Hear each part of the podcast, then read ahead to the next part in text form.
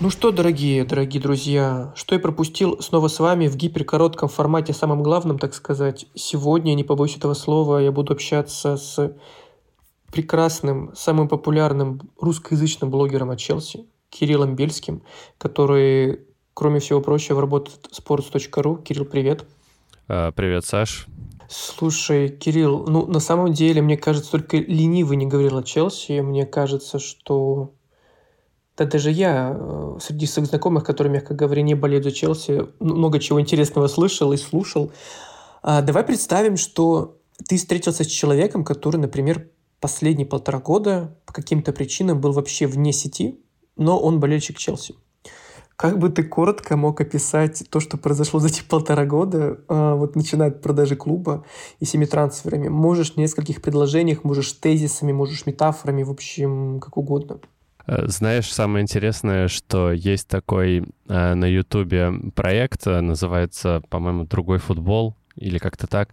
Э, его ведет Илья Рожков, э, и это такие скетчи. И год назад он записывал э, про болельщика Барселоны, который был в коме 3 или 4 года, а в этот раз он записывал про болельщика Челси, который был в коме 2 года. Так что история э, недалека от правды, возможно. А, что касается того, чтобы это описать тезисно, это, конечно, очень сложно сделать. Э, ну, во-первых, это, естественно, продажа клуба из-за всем известных э, событий.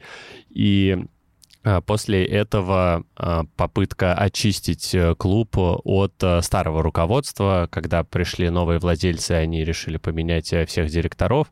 И в том числе и главного тренера. Правда, после того, как накупили ему игроков э, для того, чтобы вступать в сезон. Но почему-то не договорились, не сговорились, и это было большой болью для многих болельщиков. Э, взяли вроде неплохого тренера, причем по уже состоявшейся тенденции в Челси э, его взяли из Брайтона, потому что Челси охотился за несколькими игроками Брайтона, в частности, купил Марка Кукурелью. И вот взяли Грэма Поттера, вроде как очень перспективного английского тренера, которого до этого тоже многие клубы хотели. Но у него ничего не получилось, потому что состав а, был очень большим, очень кризисным, и казалось, что нужен более сильный с точки зрения каких-то ментальных качеств а, тренер, специалист, который сможет как-то вокруг себя собрать команду, а у Поттера скорее получалось сделать наоборот, ее еще больше разобщать.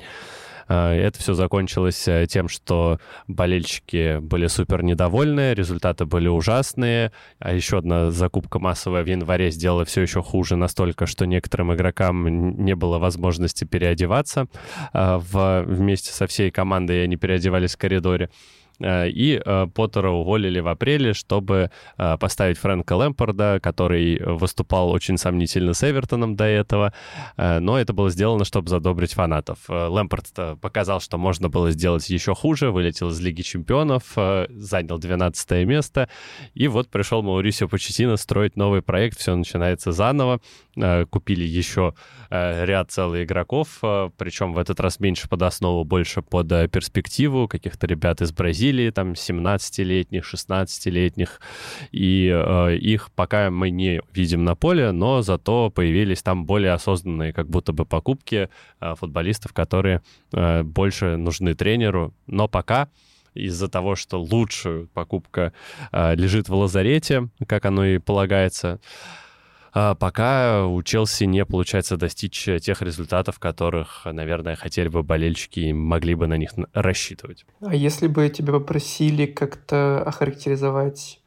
ну, метафорично, что ли, происходящее. Это что все, вот это полтора-два года происходило? Это крутой пике, это шторм, это что, что вообще это такое? То есть то, что происходит, это то, что переживают болельщики Челси сейчас. Это хаос, это постоянно возрастающая энтропия для меня.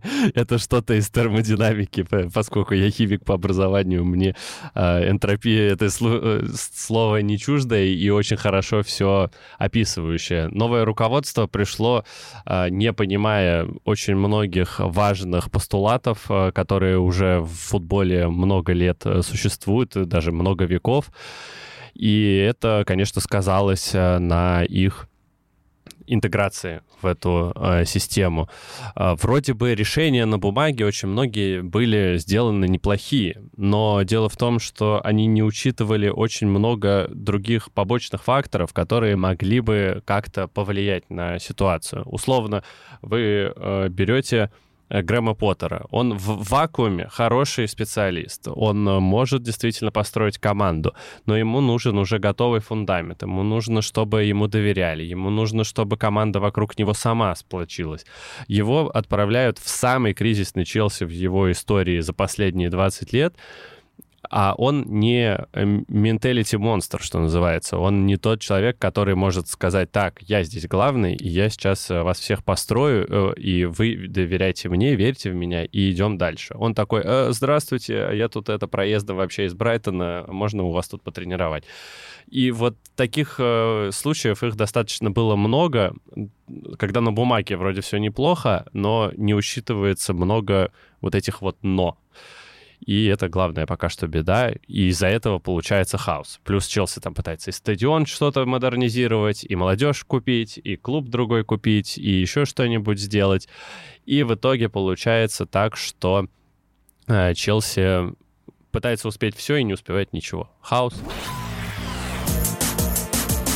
Какое самое положительное впечатление о решениях нового руководства, чем угодно, все, что было за эти полтора года, у тебя было именно вот в контексте Челси. Есть ли хоть что-то хорошее, кроме этого хаоса, о котором ты говоришь? Мне, во-первых, очень нравится, как продолжает развиваться женская команда. В ней ничего не стали менять. Э, там 10 лет гегемонии Эмма Хейс, э, главного тренера, продолжается. Челси четвертый раз э, стал обладателем женской английской премьер-лиги в этом сезоне подряд. И это все было возможно, потому что в том Челси ничего менять не нужно было. Его усилили только, и вот он продолжил свое развитие. Что касается мужского, мне понравилось, как э, Челси провел там сделку по Кристоферу Нкунку в прошлом году, э, когда его завербовали, по сути, еще там в сентябре прошлом, хотя за ним гонялась вся Европа, но Челси взял и договорился уже тогда, причем за там 60, по-моему, миллионов евро он перешел, очень сдержанный ценник. Особенно на фоне того, как распылял деньги потом Боули, это очень удивительно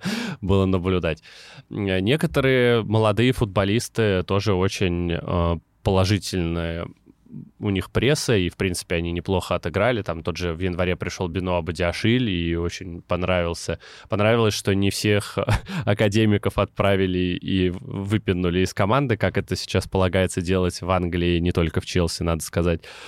А, и продлили э, там контракты с Рисом Джеймсом, продлили контракт с Беном Чилуэллом, с Леваем Колвиллом, Джеймса сделали капитаном. И вот форма. Форма красивая в этом сезоне. Вот это, наверное, самые такие приятные моменты. Но форму, насколько я понимаю, делали еще при Абрамовиче, потому что Nike сразу концепты рисует на 4-5 лет вперед. Слушай, ну раз уж мы как раз о деньгах э, заговорили, ну, ни для кого не секрет, что Баули потратил примерно как все саудовско-аравийские клубы за вот это время, ну, плюс-минус примерно, да? Но это все клубы, и все говорят о том, что какой же кошмар происходит в Саудовской Аравии, там децентрализация футбола условно и так далее. А тут Челси один. Ты уже озвучил э, Нкунку. А кого бы ты еще из трансферов мог бы ну, как-то обозначить? И, ну, возможно, можно даже сразу сказать, условно переплатили или нет. То есть какие самые удачные трансферы, по твоему мнению? Ну, э, когда мы говорим о том, что Челси там продал на миллиард, нужно не забывать, что Челси еще на 300 продал а, футболистов, и там за счет всех этих амортизаций и прочих историй а, все не так а, плохо, как многие рисуют, и финансовый фэрплей при этом все равно соблюдается. Нкунку, несмотря на травму, кажется все равно одной из самых удачных сделок, которые были при Боуле. В остальном, честно говоря, пока нельзя сказать, что вот прям кто-то так заиграл, что оправдал все свои деньги. Да, есть Энцо Фернандес, он потрясающе играет, он лидер по куче метрик, э, там с продвижением мяча, с обострением игры, но он стоил 115 или там 120 миллионов евро. Это безумные деньги. Ни один игрок, как скажет э, Вадим Лукомский, не стоит больше 100 миллионов евро. Все остальное это уже переплата. Хотя Джуд Биллингем мог бы с ним, наверное, сейчас поспорить.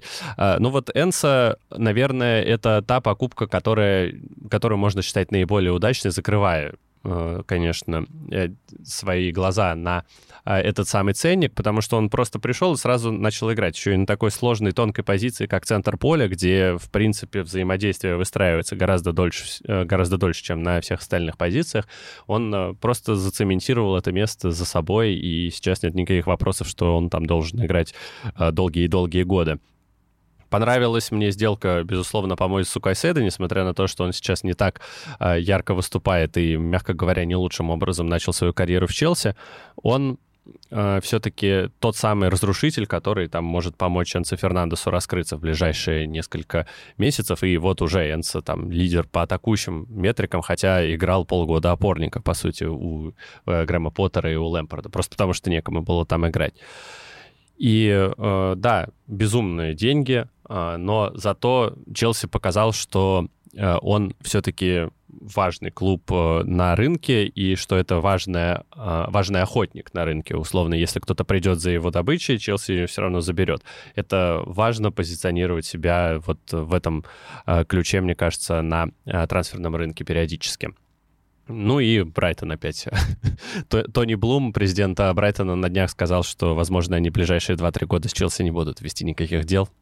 Обиделся, потому что и Левай, Левай Колвилл должен был перейти в Брайтон, он очень хотел этого, но э, Челси отказался и уговорил э, Колвилла остаться в команде. Это тоже, по сути, свой трансфер какой-то, потому что игрок не играл никогда в основной команде, играл только в академии, играл вот в аренде в Хаддерсфилде год назад и провел классную аренду в Брайтоне, и казалось, что Брайтон имеет определенные рычаги и имеет возможность его забрать э, себе, но Челси смог его убедить продлить контракт, и это тоже там своего рода трансферная победа. А в остальном, ну вот Бенуа Бадиашиль, он стоил там 40 миллионов евро, и в целом это неплохой ценник для э, центрального защитника. Его планы, тем более, что он левоногий, как э, водится таких э, защитников, в принципе, не очень много левоногих, и сейчас там из топовых можно вспомнить Ёшку Гвардиола, э, может быть, э, Лапорта в лучшие годы. Ну, то есть их совсем было немного, а это было иногда принципиально важным моментом. Остальные ребята, ну, Стерлинг э, периодически показывает, что он там настоящий лидер. Николас Джексон за него отдали немного, но и не за что было отдавать. У него было два месяца мощного сезона всего, э, мощного такого яркого первого сезона. И пока что в Челси он скорее расстраивает своей реализацией, э, чем радует болельщиков голами. За всех остальных как будто бы везде переплатили за кого-то немножко, как там за Колла Палмера, мне кажется, что там 45 миллионов евро — это в целом сдержанная цена за такого талантливого игрока, но опять-таки у него нет бэкграунда, это тоже большая проблема, поэтому можно было бы там за 35, например, сторговаться в теории. Но условно и Калиду Кулибали, э, Ромео Лави, э, совершенно непонятный трансфер, да, вот человек еще и тут порвал э, лодыжку себе, надорвал, и до сих пор его откладывается дебют, 62 миллиона евро. Это второй трансфер по величине за это лето. И это человек, которого, по идее, взяли на подмену Мойзесу Кайседа, а еще взяли Лесли Угачукву из Рена а, за там 25 миллионов евро, по-моему игрока такого же профиля, и возникает вопрос, а зачем их трое? Ну, понятное дело, что до этого не было ни одного, но двух-то, наверное, было достаточно. Если вы делаете игрока вторым по стоимости в ваше трансферное окно, в котором и так было достаточно много покупок, кажется, возникает логичный вопрос, а не переплатили ли вы за него? А, потому что кажется, что игрок за 62 миллиона евро — это игрок основы. Ромел Лави отыграл один сезон за Саутгемптон, да, неплохо его отыграл, но, кажется, не на 62 миллиона евро. В общем, переплат было гораздо больше, как ты можешь понять по моему описанию, а вот э, таких классных покупок по пальцам одной руки. Если говорить о будущем, как тебе кажется, можно ли сказать, что ситуация все-таки стабилизировалась и какая-то, ну не знаю, гипер гипернасыщенная трансферная деятельность Челси все-таки, во-первых, подутихнет, во-вторых, возможно, наконец-то взяли того тренера, который сможет в долгую поработать над проектом и не будет уже этих э, огромных шатаний во все стороны, потому что вот эти тренерские перестановки, э, странная работа, с, ну, короче, неупорядоченность действий, скажем так, она привела ну, к каким-то сокрушительным, как мне кажется, для клуба последствиям.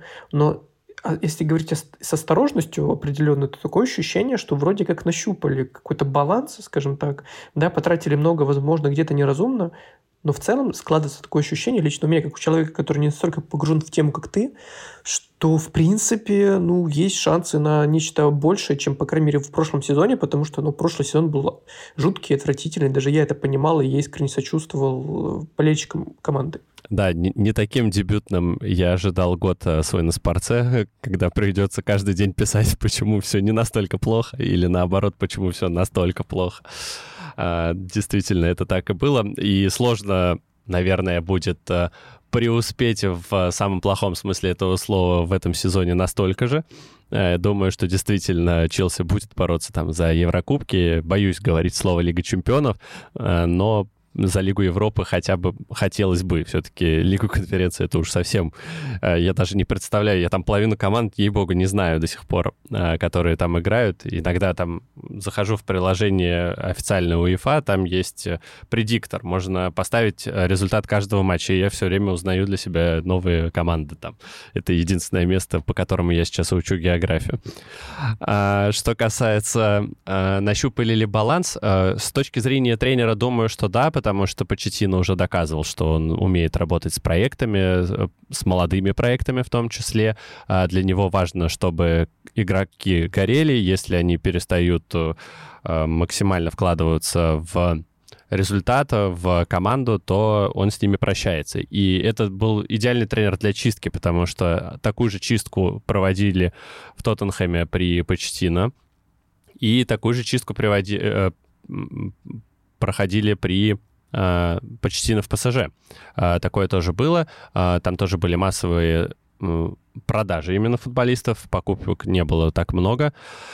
Ну, в Тоттенхэме, в принципе, покупок было немного, и если мы там считаем, то Челси за три трансферных окна, за это одно трансферное окно потратил больше, чем за 9 Тоттенхэм потратил при Почтино. Он таких денег-то не видел. А, вот, так что в этом плане я думаю, что все должно быть хорошо, но а, вот насчет баланса не могу до конца согласиться, потому что мне не хватает в этой команде игроков а, с опытом, потому что сейчас Челси самая молодая команда по среднему составу, и это при том, что у нас играет Тяга Силва, которому через несколько дней будет 39. Э, в остальном э, команда там 22 или там 21,8, что-то такое.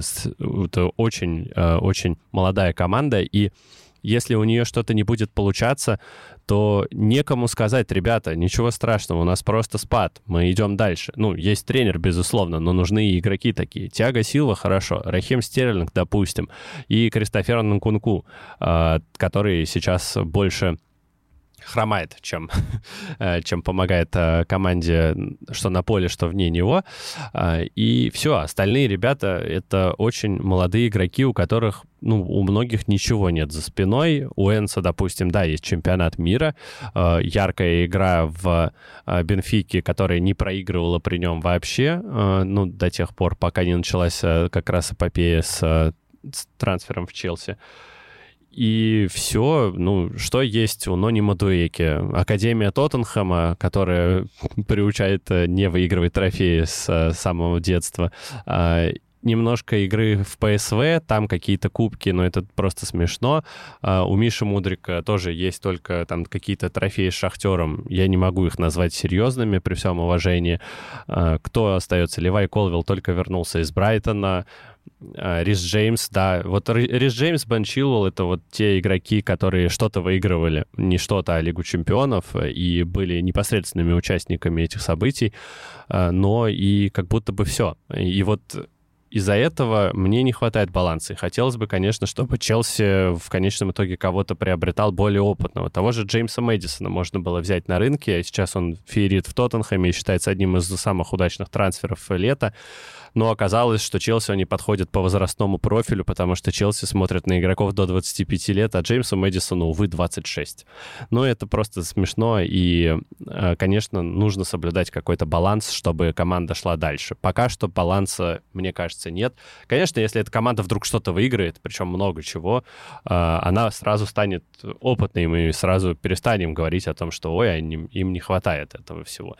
Но пока что, пока что это вот та команда, которую в которую, за которую боязно, которая не кажется мне стабильной. В завершении нашего разговора назови наиболее реалистичную, но мечту этого сезона о Челси, которую ты можешь озвучить? Ну, если прям реалистичную, но мечту, ну, в, в общем, что-то на грани, то это там четвертое-пятое место в АПЛ, при условии, да, что там и Манчестер Юнайтед так и не заведется, и Ливерп... у Ливерпуля Энда там какой-нибудь не заиграет условный. А, и вот э, если так, то э, у Челси будут шансы попасть э, в Лигу чемпионов. Мне кажется, что это максимум, на что можно рассчитывать, даже несмотря на то, что у Челси есть определенные там преимущества в недельном цикле, не играют в Еврокубках, раз в неделю только играют или там во внутренних кубках. Ну и можно попробовать что-нибудь из внутренних кубков выиграть. Кажется, что даже Кубок Лиги теперь э, будет э, для болельщиков Челси очень приятным трофеем и такой э, действительно ложкой ложкой меда в бочке дегтя. Ой, смех сквозь слезы, как говорится. Кирилл, спасибо тебе большое. А, мы с тобой довольно коротко, но, я думаю, прекрасно, подробно и при этом без такого, знаешь, скатывания в какие-то детали описали то, что происходит с командой. Я думаю, если человек действительно полтора года вообще не был на связи, но он болельщик Челси, то теперь он знал главное о том, что происходит, тем более все-таки он команда дальше в всех смыслах кому впал опять. А, слушай, надеюсь, нет, да, кстати, тут можно было От ужаса, да. Но надеюсь, все с ним хорошо. А, спасибо всем, кто слушал нас и наш подкаст «Что я пропустил». Напомню, что сегодня в гостях у меня был Кирилл Бельский, старший клубный редактор sports.ru и главный русскоязычный блогер Челси. Слушайте нас, комментируйте, ставьте лайки. В общем, делайте все, что принято делать с подкастами на всех платформах. Но мы продолжаем исследовать спорт дальше. Пока-пока. Всем пока.